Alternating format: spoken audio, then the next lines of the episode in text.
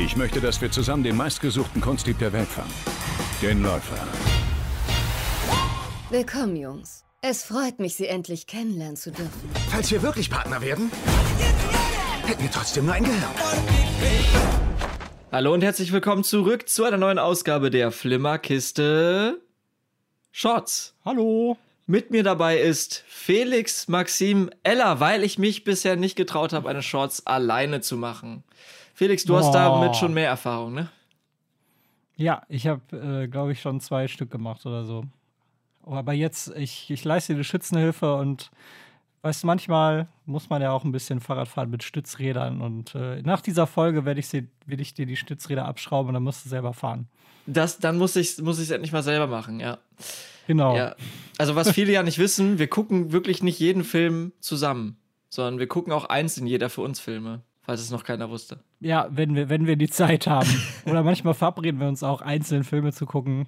Oder manchmal haben wir auch vor, zusammen eine, eine Review zu machen und dann alle zu gucken und irgendjemand macht einen miesen Ja, und guckt ihn nicht. eben, eben. Oder, oder keiner guckt ihn. Ja, ich erinnere noch mal an James Bond, den wir eigentlich versprochen haben. Und ich war dann nachher der Einzige, der den im Kino gesehen hat.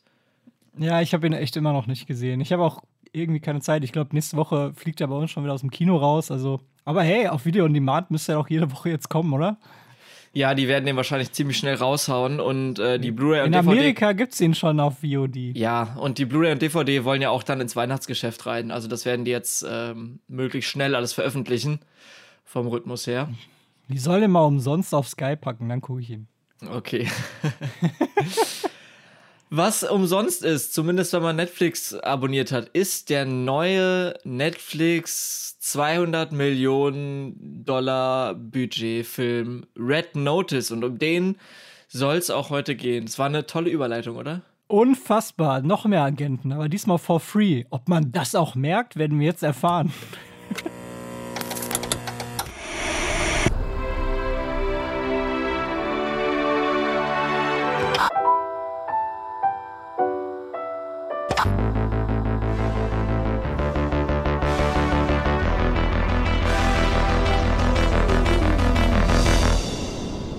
Felix, du hast den Film genauso wie ich gesehen, sonst würden wir jetzt hier nicht miteinander sprechen. Möchtest du Ja. uns denn erklären, worum es darum geht? Weil ich, ich habe hier nämlich die Wikipedia-Seite offen und die, ja, die Handlung ist eigentlich in einem Satz äh, beschrieben hier bei Wikipedia. Soll ich mal vorlesen? Ja, mach mal. Ein FBI-Agent arbeitet mit einem Hochstapler zusammen, um die beste Kunstdiebin der Welt zu fangen. Ja, wobei, also eigentlich wollen sie so komische, äh, also so, es gibt so drei, die drei äh, äh, Porzellaneier der, der Kleopatra und die wollen alle drei äh, Protagonisten stehlen und kommen sich dabei immer wieder in die Quere. Richtig. Und äh, dieser FBI-Agent will eigentlich nur seinen Ruf rehabilitieren und eben verhindern, dass diese Eier irgendwie geklaut werden, muss sich dann aber mit diesem Hochstapler zusammentun, ähm, um seinen Ruf zu rehabilitieren, weil er irgendwie selber auf die Abschussliste seiner eigenen Leute gekommen ist, weil die glauben, dass er die Dinger auch stehlen will. Also alle wollen irgendwen bestehlen, scheinbar. Äh, darum geht es in diesem Film. Kleiner Fun-Fact auch: äh, Dwayne Johnson, also The Rock, äh, hat, äh, hat seinen Hut in den Ring geworfen. Er würde gerne den nächsten James Bond spielen. Nach diesem Film, glaubst du, er könnte das? Nein. Absolut nicht. Aber es ist cool, dass er sich da selber anbietet. ne? Also er sagt ja auch nicht Nein zu hohen Verdiensten und äh, bei Bond kriegst du die ja. Und allein hier muss man schon sagen, bei 200 Millionen Dollar Budget, 20 davon ging an ihn, 20 an Ryan Reynolds, 20 an Gal Gadot und auch nochmal 10 an äh, Rayson Marshall Thurber, den Regisseur. Also von diesen 200 Millionen, die Netflix ja auch so gerne bewirbt, bleiben letztendlich gar nicht mehr so viel übrig. Also das ist nachher ein Film, der vielleicht so 100 Millionen Budget hat, sage ich mal vielleicht, oder sogar noch etwas weniger. Weniger, weil vor allen Dingen das Witzige ist, äh, eigentlich, also bevor wir jetzt den Film äh, besprechen, ballern wir euch voll mit sinnloser Trivia. Äh, eigentlich äh, sollte der Film nur 150 Millionen kosten. Die Gagen waren ja aber fix, das heißt, man hatte ja quasi schon fast ähm, 80 Millionen schon mal weg. Das heißt, bleiben noch 70 Millionen. Allerdings durch, äh, äh durch die Corona-Pandemie konnte halt nicht an diesen ganzen internationalen Schauplätzen gedreht werden. Der Dreh musste unterbrochen werden.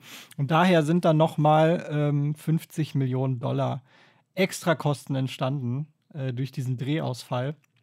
Und das heißt, eigentlich hätte dieser Film nur 70 Millionen Dollar gekostet, plus Gagen.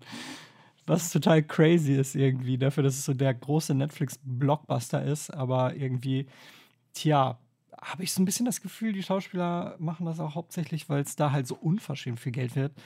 Weil ich meine, welcher, welches Studio würde sonst für einen Originalfilm, also was kein Franchise ist, so viel Geld rausballern für Gagen. Was wir aber auch schon sagen können, was vielleicht ein Franchise werden könnte. Zumindest diese Tür wird so ein bisschen offen gehalten.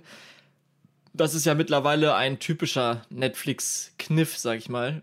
Ja, wobei bei Six Underground, dem letzten Netflix-Blockbuster mit Ryan Reynolds, ist keine Fortsetzung gekommen, weil der Film dann Netflix irgendwie doch zu teuer und zu aufwendig war. Ja, und dann haben wir bei Tyler Rack Extraction haben wir dann ja auch sowas wie hier, ähm, um das Ende vorwegzugreifen. Das ist jetzt auch eigentlich kein großer Spoiler. Ähm, die Handlung könnte abgeschlossen sein, es könnte aber auch noch irgendwie weitergehen. Ähm, das hat zum Beispiel ein Tyler Rake, hat das ein bisschen eleganter gelöst. Aber äh, nichtsdestotrotz, ich verstehe auch nicht, warum der nicht teurer war. Also Tyler Rake, wenn man den jetzt mal vergleicht mit Red Notice, das ist schon eine ganz andere Liga. Also, was meinst du jetzt? Wenn du jetzt mal vergleichst Actionfilm. Ja. Was ist der bessere Actionfilm? Tyler Rake. Tyler Rake ist in vielen Punkten besser. Äh, er hat bessere Kämpfe, er hat bessere Choreos, er hat mehr Action, er hat mehr Gewalt vor allem. Während du bei Red Notice wirklich einen Film hast, der eher so ein bisschen dieses Abenteuer-Feeling wecken will. So ein bisschen dieses innere Kind, sage ich mal, äh, das ist so ein bisschen das, was das hier hintersteckt. Es ist viel wesentlich harmloser, wesentlich zahmer und es soll sich einfach an ein möglichst breites Publikum richten. Ja, es ist ja so ein Film, der irgendwie keinem wehtun will. Ne? Also ich meine, es ist halt schon, ne, du hast viele Locations, du hast sau viele visuelle Effekte in diesem Film. Riesige Sets, muss man schon sagen. Ich Riesige Sets würde ich nicht unbedingt unterschreiben. Ich würde eher sagen Expanded Sets. Also die halt wirklich einfach mit Greenscreen nochmal äh, deutlich vergrößert wurden. Ich, hab, ich hatte nämlich nie das Gefühl, trotz der vielen verschiedenen Locations, dass wir wirklich in einer großen Location sind. Ich hatte immer das Gefühl, okay, wir sind hier im Studio und darum herum. Ja, ja, die mussten ja auch alles im Studio drehen. Also die konnten ja dann tatsächlich nur in Italien noch drehen und das war's. Also diese ganzen anderen Locations, die wir sehen, sind alle im Studio entstanden. Ja, also quasi die Anfangssequenz. Ja, auch die Ende am Ende da, also die ganzen, also ne, Dschungel und dies und jenes. Ja, klar. Das ist alles Studio. Klar, natürlich nicht Riesensets, aber also schon es wurde nicht on location in einem indischen Dorf gedreht wie Tyler Rake. Genau. Was halt ja. nichts kostet. Ja, ja.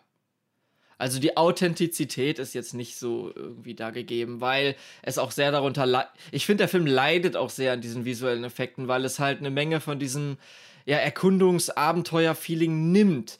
Ich muss sagen, als ich, ich bin ja mit auch mit gar keinen Erwartungen irgendwie reingegangen. Ich bin eher mit den Erwartungen reingegangen, ja, das wird jetzt ein kompletten Film von der Stange und haupt, hoffe, hoffentlich macht er Spaß, weil ich war wirklich, als ich den Film gesehen habe, in so einer Stimmung, ich will jetzt nichts, was irgendwie anstrengend ist, ich will jetzt nichts, wo man sich irgendwie konzentrieren muss, ich will jetzt einfach abschalten, ich will irgendwie eine gute Zeit haben.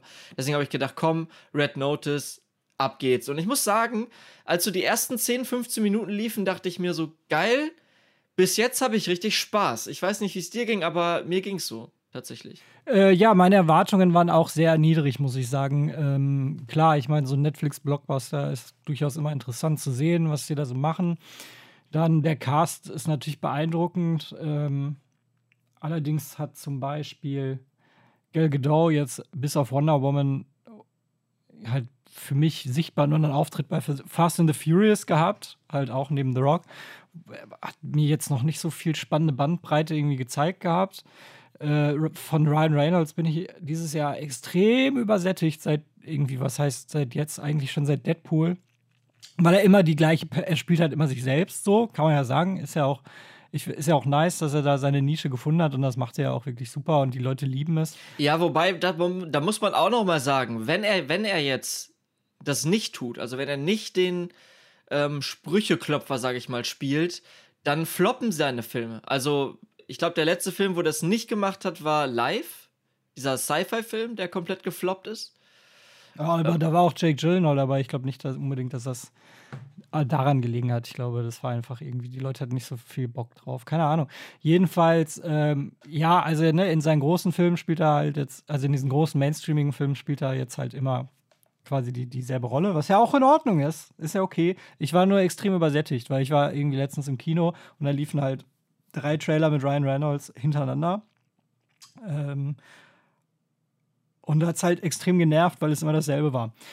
Deswegen hatte ich so Angst, dass es mich das enorm nervt. Von The Rock muss ich sagen, schwierige Beziehung, weil eigentlich in Fast and Furious fand ich, war da so das einzig Interessante hinterher, weil er wirklich irgendwie so einen coolen Charme hat ähm, und äh, ich den eigentlich ganz gerne sehe, obwohl er jetzt natürlich jetzt nicht irgendwie äh, interessant äh, Sachen macht sonst, aber nö, also grundsätzlich irgendwie Spaß dabei. Deswegen muss ich sagen, war ich in den ersten zehn Minuten vom Film auch positiv überrascht, weil ich fand, dass äh, mir Ryan Reynolds nicht so auf den Sack gegangen ist, wie ich dachte. Obwohl er das selber gemacht hat, was ich erwartet habe, aber ähm, auch in der Kombination mit The Rock hat das eigentlich ziemlich gut funktioniert. Ich glaube auch, dass äh, dadurch, dass ähm, er eben The Rock als Gegenpart hat, dass das so ein bisschen abgefangen wird. Äh, sonst hat er auch oft so, so seine Solo-Show, sag ich mal. Und hier ist es eigentlich ganz angenehm, mit Dwayne Johnson halt so den kompletten. Ja, Dwayne Johnson spielt im Prinzip auch seine klassische Rolle, so ein bisschen diesen coolen. Aber sie sind sich irgendwie ebenbürtig, hat man das Gefühl. Also man hat jetzt nicht das Gefühl, der eine irgendwie, ja, das ist. Nö, das, das, ist das also diese, dieses Team funktioniert eigentlich schon ganz gut. Ist nicht das beste Filmteam, was wir je gesehen haben, aber also grundsätzlich funktioniert es ganz gut. Also man kann eins sagen, aber nicht, dass der Film langatmig wäre. Nein, der ist sehr, nicht. sehr temporeich gemacht. Es bleibt gar kein Platz für Langeweile. Es gibt, die Story ist extrem dünn, aber es äh, geht halt immer voran. Das ist eigentlich ganz gut. Wie man so schön sagt, dünn und dicht. Ja, dünn und ne? dicht. Das ist der beste Zustand äh, eigentlich. Ist das so? Nein, natürlich nicht. Auf jeden Fall. Und, äh, aber wenn du dünn bist, die bist du aber auch schnell dicht. Dann bist du auch schnell dicht. Das ist wahr. Ja, das ist wahr. Vielleicht hat das auch was damit zu tun. Mir, mir hat äh, die Kameraarbeit ganz gut gefallen. Ich fand, es gibt viele äh, so Establishing-Shots, die die mit einer FPV-Drohne gemacht haben. Die fand ich ziemlich cool. Also das fand Stimmt. ich nice. Also ich finde, der Film nimmt sich schon irgendwie so ein paar Notizen aus der, der visuellen Style von, von Michael Bay. Nur halt nicht so shaky und rough, sondern halt eher, dass es sehr viel Bewegung ist, sehr dynamisch, große Bilder, anamorph gedreht. Ja. Sehr, sehr schön ausgeleuchtet alles, sehr, sehr Hollywood-like irgendwie. Ja, und sehr das krass. ist eigentlich schon schön gewesen. Also, ne, also auch irgendwie, da gibt es viele Action-Szenen, Kampfszenen, Verfolgungsszenen, ähm, wo dann irgendwie äh, die Kamera auch mal nicht so shaky ist und man einen größeren Bildausschnitt hat und tatsächlich sehen kann, was gerade passiert. Dadurch folgt zwar oft, dass einem die Leute mit dem Rücken zugewendet sind, weil es halt Stunt-Doubles sind, die da kämpfen oder springen, aber äh, man kann die Action schon irgendwie besser sehen. Also das muss ich sagen, ist mir durchaus positiv aufgefallen, Ja. dass der Film technisch schon sehr, sehr gut gemacht Wobei ist. technisch, ich muss immer sagen, ich hatte auch die ganze Zeit das Gefühl, ey, das sind hier große, gute Bilder, aber dann hat es wirklich immer so ein bisschen der Greenscreen versaut, weil es war, es ist halt wirklich ein bisschen sehr offensichtlich alles, wenn, wenn es hier zu, Effe äh, zu so, so Effekten kam. Manches war dann wirklich komplett klar, es kommt irgendwie.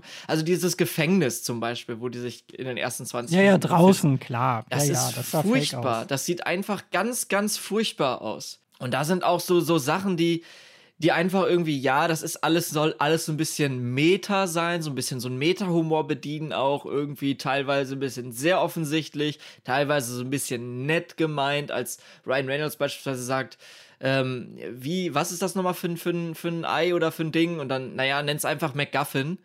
Ähm, dass es dann so ein paar kleine Seitenhiebe noch gibt, so in die, die Filmlandschaft, dass mit, aha, wir sind cool, wir sind so hip, wir nehmen uns nicht ganz so ernst Nein, und die, so. Ja, die wissen einfach, dass der Film halt komplett, also nicht relevant ist und nichts neu erfindet und deswegen versucht man das so ein bisschen zu entschärfen, indem man selber auf die Schippe nimmt, so, weil die, die Story ist super dünn, die ist zusammengeklaut. Die meisten Set-Pieces haben wir alle schon mal gesehen wasch- ähm, und teil, teilweise besser, teilweise schlechter, aber es ist wirklich ein Film, wo es jetzt nicht darum geht und das wissen sie auch selber irgendwie das Rad neu zu erfinden, sondern einfach irgendwie, irgendwie zwei Stunden Entertainment zusammenzukloppen und vielleicht mit dem Franchise rauszugehen. Und dafür ist es okay geworden. So, also ich meine, ich würde mir jetzt auch im Leben nicht nochmal angucken. Aber ich glaube, dass er Kindern zum Beispiel sehr gut gefällt. Also so als Familienfilm funktioniert er für mich besser als äh, beispielsweise Jungle Cruise dieses Jahr, der mich extrem gelangweilt hat, der auch extrem zusammengeklaut ist, auch The Rock in der Hauptrolle hat, äh, auch komplett äh, vor Greenscreen gedreht wurde, obwohl alles irgendwie da im Dschungel spielt. Aber der Film war super lang und doof und langweilig und aufgeblasen, hat sich viel zu ernst genommen und dieser Film hier war deutlich. Ja, aber du hast schon recht, es ist halt wirklich, man braucht jetzt nichts Neues erwarten. Es ist, sag ich mal, ja, es ist alles sehr formelhaft. Man könnte wirklich sagen, es ist so eine Netflix-Formel. Wir nehmen alles, was es schon mal gab, was irgendwie cool war. Wir nehmen beliebte Gesichter, ähm, Gal Gadot ist ja, auch wenn sie jetzt ja vornehmlich als Wonder Woman aufgefallen ist, trotzdem sehr beliebt und wird gerne gesehen. Ähm, also wir nehmen einfach beliebte Gesichter, die jetzt gerade irgendwie angesagt sind, machen die irgendwie, lassen die eben das spielen, was sie können, machen irgendwie coole, coole Locations, sind alle noch so ein bisschen cool und meta und dann äh, machen wir ein bisschen Action und das reicht dann auch. Es ist quasi, es ist wirklich so genau dieses Mittelmaß irgendwie zu treffen aus allem, was schon mal da war. Aber wenn man es, wenn man die einzelnen Teile jetzt auseinandernehmen würde, würde man halt zu jedem einzelnen Teil einen Film finden, der das viel besser macht. Ja, klar. Und ich finde halt leider, wenn ein Film mit 200 Millionen Euro Budget beworben wird, ganz ehrlich, welche Action kam darin vor und welche Action war wirklich gut, wenn du mal ganz ehrlich bist? Was ist wirklich in Erinnerung geblieben? Also finde ich nicht besonders viel. Also weil die Kämpfe jetzt auch jetzt nicht irgendwie mega krass choreografiert waren. Es gibt auch jetzt gar nicht so viel Action, ehrlich gesagt. Also ne, es gibt jetzt nicht diese riesen äh, Michael Bay Action-Sequenzen, die 25 Minuten gehen oder so, wie bei Six Underground. Ähm, es gibt da ein paar nette choreografierte, inszenierte kleine Action-Einlagen. Ähm, so wenig, dass sie mir tatsächlich zum Großteil fast in Erinnerung geblieben sind. Jetzt nicht, weil sie so geil waren oder so, sondern weil ja, ich noch weiß, was passiert ist. Und sie tatsächlich mit dem Plot ja ein bisschen was zu tun hatten. Also, das muss man ja schon sagen, die Action-Szenen sind jetzt nicht einfach nur da reingesetzt, oh, jetzt müssen wir vor irgendwem weglaufen, oh, jetzt müssen wir gegen irgendwelche Leute kämpfen, sondern tatsächlich ist es ja schon so, dass die Action-Szenen mit dem Plot zu tun haben äh, und sie das machen müssen, um etwas zu erreichen. Und das, das ist für mich mittlerweile ja auch schon ein Plus, weil äh, viele, viele Filme aus diesem Blockbuster-Universum, ist es jetzt Star Wars oder Marvel oder so, hat, hat sehr, sehr viele Action-Szenen, die überhaupt gar nichts mit dem Plot zu tun haben. Dadurch war halt auch immer was los, wie du gesagt hast. Es ist halt kurzweilig, es passieren die ganze Zeit Dinge. Es wäre auch nicht schlimm, wenn man jetzt, ähm, also du könntest dem Film zu jeder Zeit folgen, selbst wenn du mal eine Viertelstunde irgendwie keine Ahnung. Ja, habe ich auch gemacht. Ich habe meine Viertelstunde auch einfach mal nicht hingeguckt. Ja, guck, also dann, du kannst dem Film trotzdem irgendwie folgen, kannst trotzdem wieder einsteigen. Ja, wie man das jetzt bewerten will, ob das positiv oder negativ ist, ähm, aber ich finde halt, der Film hat aus den Sachen, die er dann macht, irgendwie dann auch zu wenig rausgeholt. Also nehmen wir mal diesen Gefängnisausbruch. Wenn ich den jetzt mal mit Black Widow vergleiche, dem Gefängnisausbruch beispielsweise, da sind völlig andere Nein, Welten dazwischen. Der Gefängnisausbruch ist Watchmen, just saying. Aber ja, dieses Jahr war es wahrscheinlich Black Widow, den ich auch immer noch nicht gesehen habe. I never will. Guckst du dir Black Widow nicht an? Nein, auf gar keinen Fall. Gar kein Interesse daran? Jetzt raus. Null. Überhaupt nicht. Schade. Gar nicht. Schade. Ich, also es gibt so, so viele Filme auf meiner Liste, die ich lieber sehen will ich bin bei Marvel jetzt raus erstmal. Okay, Keine aber Bock. trotzdem hast du gedacht, Red Notice ist ein Blick wert. Ja, weil es halt ein einzelner Film ist, so weißt du. Der okay. Wird, äh, fertig. Also mittler, also weißt du, ich habe einfach, äh, ich finde mich in dem Marvel-Universum einfach nicht mehr zurecht. Das ist mir einfach zu viel. Und ich finde, das ist die größte Schwäche, dass alles so zusammenhängt und alles irgendwie miteinander interagieren muss und das stört mich einfach, dass es so viel, dass, du, dass es dadurch so vorhersehbar ist, weil du weißt, das da kann funktionieren. Also das kann passieren, das kann nicht passieren die Leute müssen sich so verhalten und so wird der Ton von dem Film sein. Und äh, das ist mir, äh, da habe ich schon keinen Bock mehr, weil ich vorher schon weiß, wie der Film ist. Äh, und Red Notice war jetzt tatsächlich, okay, es ist entweder super, super, super kacke oder äh, so glatt gebügelt, dass es vielleicht funktioniert. Und das ist ja irgendwie zweiteres geworden. Hast du auch das Gefühl, ja? Also es ist irgendwie, auch wenn man dem Film extrem viel vorwerfen kann, eigentlich. Also wirklich diese ja, also klassische ist er halt nicht. Diese klassische Fließbandware zu sein, was er ist, was er definitiv ist, was er auch, muss man zugestehen, was er aber auch weiß. Ne? Was weiß der Film das auch? Das war ja auch zu erwarten. Das wissen alle, das war genau das zu erwarten und genau das bekommt man auch. Also man muss da wirklich nicht irgendwie, also mehr, mehr erwarten oder jetzt denken, boah, jetzt hat Netflix Kohle in die Hand genommen, sondern nein, es ist ein Film, den guckst du, der, der fließt, der hat einen guten Flow, der fließt auch wieder vorbei und du hast eigentlich am Ende des Abends, sage ich mal, du hast keinen schlechten Filmabend damit gehabt so. Nö, du hast ja, also ich hatte tatsächlich am nächsten Tag auch eigentlich vergessen, dass ich den Film gesehen habe. auch nicht Aber schlecht. äh, also mir fiel ein, oh, ich muss Tom noch sagen, ich habe den tatsächlich ja geguckt, weil ich es nicht angekündigt hatte, dass ich den schauen werde. Äh, und dafür, das ist mir echt so eingefallen, weil ich dachte, oh, ich habe fast vergessen, dass ich den gesehen habe. Was nicht heißt, dass ich mich an nichts mehr erinnern kann. Das ist Blödsinn. Aber ich werde mich bestimmt in einem Jahr nichts mehr davon erinnern können.